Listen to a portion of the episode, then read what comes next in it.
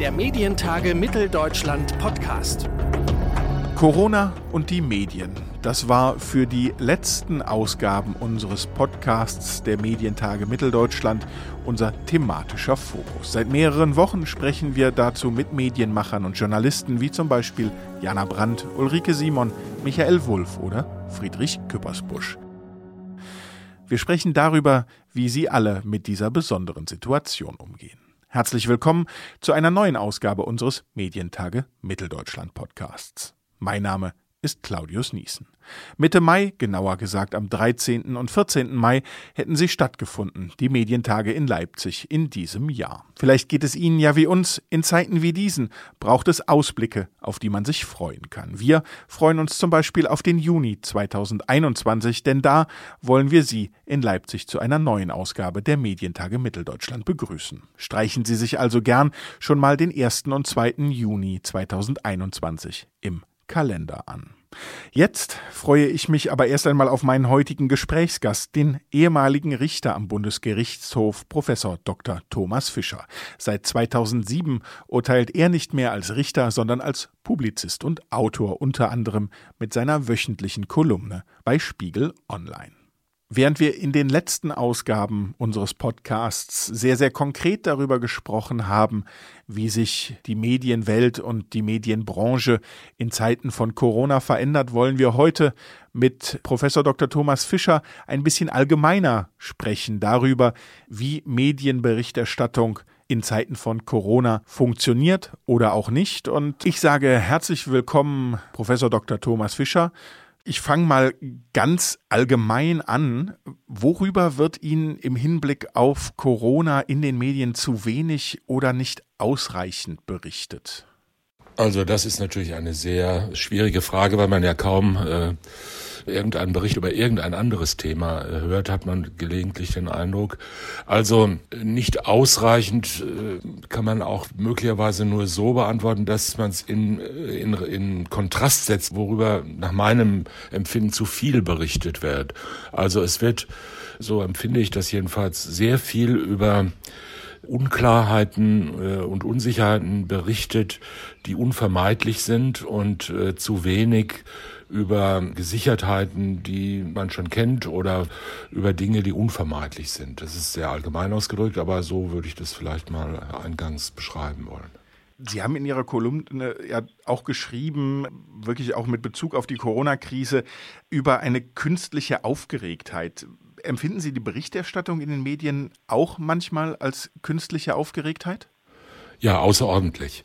Das hat natürlich einen sehr pejorativen, vorwurfsvollen äh, Charakter, dieser Ausdruck, äh, als ob das bewusst so hergestellt würde. Das will ich damit aber gar nicht gesagt haben. Es ist aber eine, äh, glaube ich, im Verhältnis zur Sache selbst, also zum Inhalt, um den es geht, relativ künstliche Aufgeregtheit, weil diese Erregung und die Eile, in der scheinbar die Nachrichten hergestellt und verbreitet und diskutiert werden müssen, mit den Abläufen in der wirklichen Wirklichkeit und im realen Leben äh, fast gar nichts zu tun haben.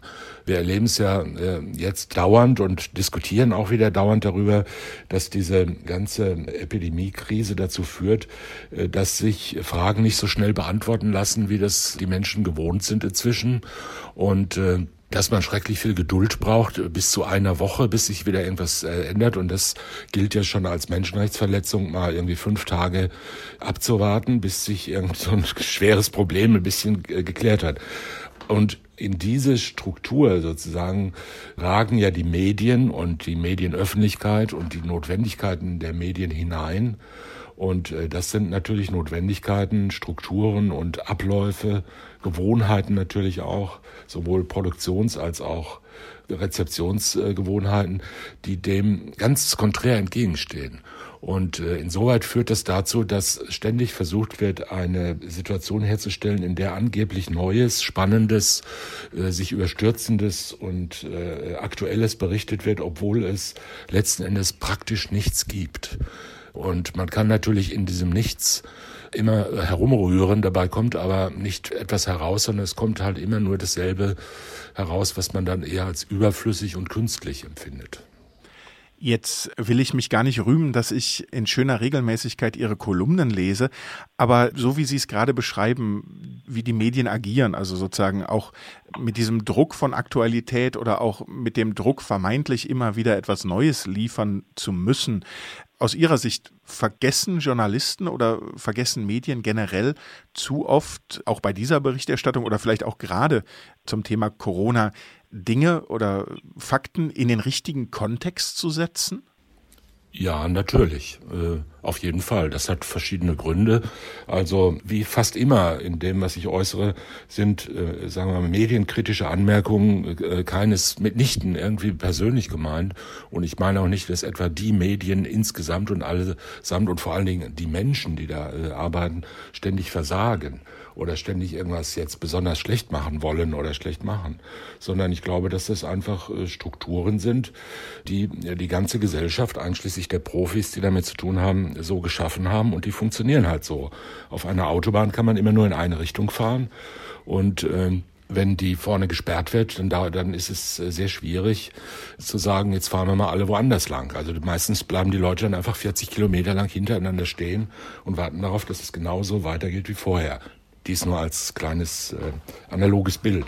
Also äh, ich will damit sagen, in der Tat ist es so, dass in der einzelnen Struktur, sozusagen in den kleinrahmigen Abteilungen und in den kleinen Räumen, in denen Medienöffentlichkeit gemacht wird, von Journalisten, von Regisseuren, von äh, Redaktionen und so weiter, da äh, laufen natürlich Gesetzmäßigkeiten ab, die halt einfach so sind. Wenn um 11.30 Uhr Nachrichten sind, dann kann man nicht einfach sagen, sehr geehrte Damen und Herren, seit einer Stunde hat sich eigentlich nichts Neues ereignet. Wir haben Sie weiter einen schönen Vormittag, wir sprechen uns in einer Stunde wieder. Das würde für sehr große Verwunderung sorgen und deshalb wird man natürlich bemüht sein, irgendwas zu sagen um 11.30 Uhr. Und da sich kein Mensch für irgendwas anderes zu interessieren scheint als für Corona, wird man dann halt irgendwas über Corona sagen. Zum Beispiel ist mir gestern wieder diese schöne Nachricht aufgefallen, dass der Bundesgesundheitsminister Spahn gesagt habe, dass mit der Erfindung eines Impfstoffs könne schnell gehen, könne aber auch langsam gehen. Es könne also noch eine Weile dauern. Diese Meldung habe ich jetzt ungefähr zehnmal gehört, gelesen und so weiter und die ist ja, sagen wir mal, inhaltsfrei. Trotzdem erscheint die immer wieder neu, wird immer wiederholt und erlangt dadurch ein Gewicht, das ihr auch nicht ansatzweise gerecht wird. Also er könnte ja genauso gut gesagt haben, möglicherweise wird es im August mal regnen, möglicherweise aber auch nicht. Und das wird so getan, als ob Spahn jetzt irgendwelche Entscheidungen treffe darüber, wie schnell dieser Impfstoff kommt. Nach Meinung von Bundespräsident Steinmeier ist davor zu warnen, übereilt zu handeln. Das ist eine super Meldung, aber solche Meldungen werden ja ständig produziert. Da hat ja kein Mensch gefordert, überstürzt zu handeln, irgendwas falsch zu machen, voreilige Schlüsse zu ziehen und welche Warnungen da immer sonst ausgestoßen werden. Und äh, das meine ich. Oder dass halt irgendwelche angeblichen Widersprüche konstruiert werden, die ja letzten Endes nur relativ schülerhafte Unsicherheit zu nachfragen sind, ja, wo man schon bei der Fragestellung eigentlich hört, dass es sich ja um wirklich nichts Wichtiges handelt. Das sind solche Strukturen, die ich gemeint habe, weil beispielsweise die Medienöffentlichkeit ja sehr stark auf Konfrontation und auf Konflikt bei uns inzwischen programmiert ist. Das heißt, die Herstellung von Konflikten, seien sie nun aus der Sache sachlich naheliegend oder seien sie künstlich hergestellt, gilt als guter, in Anführungszeichen, oder kritischer Journalismus. Das muss man aber auch mal kritisch bemerken. Damit will ich keineswegs sagen, dass also ein ständiges Ja sagen und gläubig den Erklärungen von Berufspolitikern lauschen viel besser wäre. Aber die bloße Antwort immer, dass jede, jeden Satz eines Journalisten in einem Interview mit dem Wort aber zu beginnen, ganz egal, was vorher gesagt wurde, ist natürlich auch nicht sinnvoll. Und das führt dazu, dass natürlich dann auch künstliche Konstruktionen von Konflikten erfolgen, die gar keine sind. Also beispielsweise, indem man Wissenschaftler, also jetzt unsere ganze Gilde der Virologen, die ja wie die Heuschreckenschwärme aus allen Sendern quellen, ständig fragt, warum sie eigentlich vorletzte Woche was anderes gesagt haben. Oder ob sie schon gehört haben, dass der Virologe X gesagt hat, es könne jetzt nicht nur bis Mitte Juni dauern, sondern bis Ende Juni und wie man zu dem Widerspruch steht, dass erst gesagt wird, 1,0 müsste der R-Faktor sein und jetzt sagt man 0,95. Und äh, dann muss der natürlich wieder fünf Minuten lang irgendwas erklären, dann wird er wieder irgendein, irgendein Zeug reden, was nur fünf Prozent der Menschen überhaupt ansatzweise verstehen und da wird man dann wieder irgendeine neue Frage rauskristallisieren, die dann wieder dazu führt, dass er Widerstellung nehmen oder sich rechtfertigen muss und solche Sachen. Aber das ist ja allgemein bekannt und das nervt ja auch viele Leute. Also man muss ja sagen, sehr viele Menschen, die äh, solche Nachrichten hören, lesen, konsumieren, die sind ja jetzt nicht wirklich so dumm, dass sie das nicht verstehen.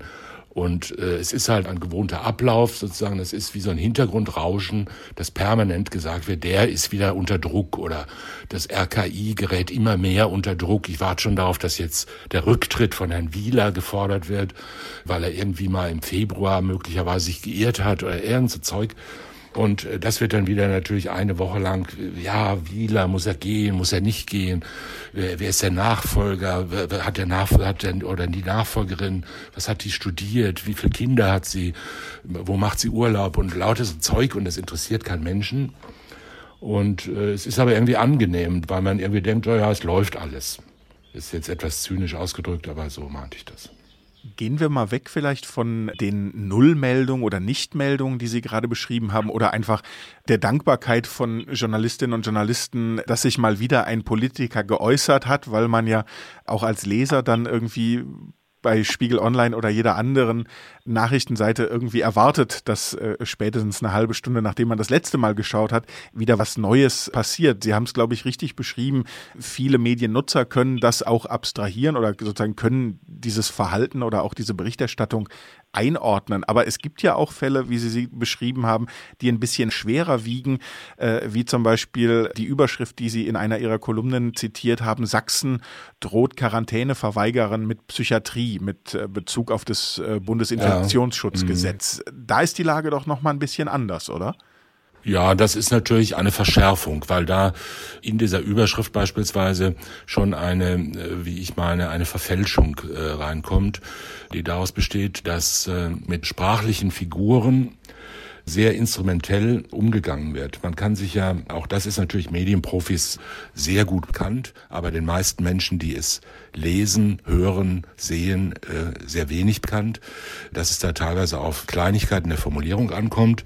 Das merkt man spätestens, wenn es dann presserechtlich irgendwie zur Sache geht und die Rechtsabteilungen damit beschäftigt werden, irgendwelche Widerrufe oder sowas zu bearbeiten. Dann stellt sich raus, dass man ja eigentlich total die Wahrheit gesagt hat und dass man nichts dafür kann, dass die Menschen das falsch verstanden verstanden haben. Es gibt ja große äh, Tageszeitungen in Deutschland, die mit diesem Prinzip äh, schon viele Jahrzehnte gut leben und äh, alle diese Prozesse gut überstehen. Ich will damit sagen, Sachsen droht natürlich keine, hat in diesem Fall, da Sachsen droht mit Psychiatrie, war ja eine Überschrift, die, sagen wir mal, vom reinen Wortlaut her nicht völlig falsch war. Obwohl natürlich nicht Sachsen droht, äh, was sollte das auch sein, Sachsen, und noch nicht mal die sächsische Staatsregierung hat gedroht, sondern es, die sächsische Staatsregierung hat einfach zum Beispiel gesagt, dass das Gesetz, dass eine Unterbringung von infizierten Menschen, die sich weigern, sich so zu verhalten, wie es von ihnen gesetzlich verlangt werden kann, dass die abgesondert werden können im Notfall. Es gibt ja immer irgendwelche Menschen, ganz wenige natürlich, die sich jeglicher vernünftigen Anordnung widersetzen die beispielsweise mit schweren Erkrankungen hochinfektiös durch die Welt laufen, äh, weil sie drogensüchtig sind, weil sie Alkoholiker sind, weil sie völlig asozial Milieu und, und äh, so weiter sich aufhalten und denen das vollkommen egal ist, ob die andere Menschen anstecken oder nicht, oder äh, die sogar stolz drauf sind. Auch das gibt es ja im Einzelfall. Also man muss ja mit solchen hochgefährlichen Menschen umgehen. Und äh, für solche Fälle gibt es gesetzliche Regelungen, gesetzliche Noteingriffsrechte, die es erlaubt, die dann in ein Krankenhaus zu bringen, wenn es sein muss, auch mit Zwang. Das ist ganz normale polizeiliche Gefahrenabwehr. Wenn jemand mit drei Messern äh, stinkbetrunken durch die Stadt läuft und schreit, ich bringe euch alle um, dann wird man ja auch verlangen, dass die Polizei ihn festnimmt und irgendwo erstmal unterbringt. Und äh, darauf hat, glaube ich, die sächsische äh, Gesundheitsministerin hingewiesen und auf die Frage, wo bringen Sie die denn dann unter? In welchem Kinderkrankenhaus hat sie gesagt, die bringen wir da unter, wo wir eine geschlossene Abteilung haben. Und das sind wahrscheinlich die Landeskrankenhäuser für Psychiatrie. Das wurde aber dann so ausgelegt, als ob irgendwelche äh, unschuldigen Bürger, die sich auf eine Parkbank setzen, um ein gutes Buch zur Hand zu nehmen, jetzt von der sächsischen Polizei abgegriffen und psychiatrisiert werden. So wie im sowjetischen Gulag oder früher in der DDR, dass dann gesagt wird, das sind Oppositionelle und die werden jetzt für verrückt erklärt und weggesperrt. Sozusagen, da wird also mit Bildern hantiert in der Überschrift oder in diesen Meldungen, die schlichtweg falsch sind, die aber dazu geeignet sind, Empörung, Panik und Widerstand zu schüren, der in diesem Fall, fand ich, in keiner Weise berechtigt war. Jetzt geht es ja eigentlich Journalisten oder Publizisten nicht anders als Juristen eine gewisse Liebe zur Sprache oder auch dann eine gewisse Sorgfalt im Umgang mit der Sprache ist ja im Prinzip wesentliches Handwerkszeug. Ist das ein bisschen etwas, äh, was Sie dann auch immer wieder als Jurist, aber auch Publizist zum Medienkritiker macht? Also diesen Finger da in die Wunde zu legen und zu sagen, Moment, da müssen wir mit diesem relativ scharfen Werkzeug, das es sein kann, wenn wir es richtig nutzen, ordentlich umgehen? Auf jeden Fall. Also mir persönlich ist das ein sehr wichtiges und großes Anliegen. Ich meine, dass das in der Medienkritik, auch in der professionellen und in der innerprofessionellen Medienkritik häufig zu kurz kommt. Und das ist ein Teil dessen, was ich versuche in meiner publizistischen Arbeit zu tun, nämlich zu sagen, schauen wir es uns doch mal genau an. Das hat ja mehrere Seiten. Eine davon ist, dass wir alle samt gewohnt sind inzwischen und dass die Bürger auch in hohem Maße gewohnt sind, mit bestimmten Sprachbildern und Sprachfiguren ständig umzugehen. Dass also bestimmte äh, Metaphern benutzt werden, ständig wiederholt benutzt werden, dass bestimmte äh, Konstruktionen, Bilder hergestellt werden und bestimmte Worte und äh, Formulierungen benutzt werden. Das fängt ja schon bei ganz oben an auf der allgemeinsten Ebene, zeigte sich besorgt oder äußerte irgendwas, äh, solches Zeug, wo man dann irgendwie denkt, was ist jetzt eigentlich gemeint? Ja? Die Bundeskanzlerin zeigte sich besorgt über die Lage in Afrika. Wem zeigte sie das? Äh, wie war das, als sie das zeigte und so weiter? Also äh, ganz banale Fragen zunächst auf der oberflächlichsten Ebene, die dann aber bis weit runtergehen das ist sicherlich immer wieder wichtig, äh, darauf hinzuweisen, dass man solche sprachlichen Bilder und Konstruktionen einfach mal genauer anschauen sollte, als Konsument, als derjenige, den diese Nachrichten erreichen. Und der, der zweite Aspekt ist natürlich der, dass das ja auch von äh, Profis erstens gelernt wird, zweitens, dass Profis gelehrt wird, dass sie es also eigentlich wissen oder wissen können und dass es deshalb erforderlich und zu verlangen ist, dass die es selbst äh, sorgfältig machen. Das heißt, dass sie sich mit ihrer eigenen Untersprache ihrer Kollegen, Kolleginnen kritisch auseinandersetzen, nicht indem ständige äh, Deutschlehrerkurse äh, abgehalten werden natürlich, sondern äh, indem man einfach konstruktiv, sachlich und kritisch in einem umfassenden Sinn damit umgeht und sich Gedanken darüber macht, wie die Menschen das verstehen und nicht immer darauf spekuliert, dass die Menschen das schon so missverstehen werden, wie man es gerne hätte.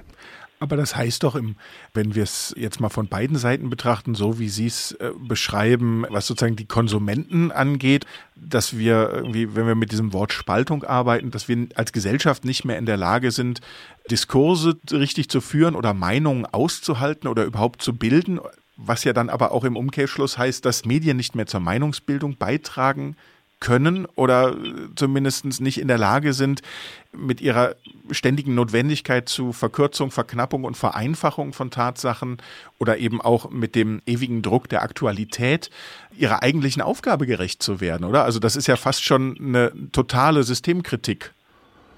Ja, das ist es natürlich in einer gewissen Weise.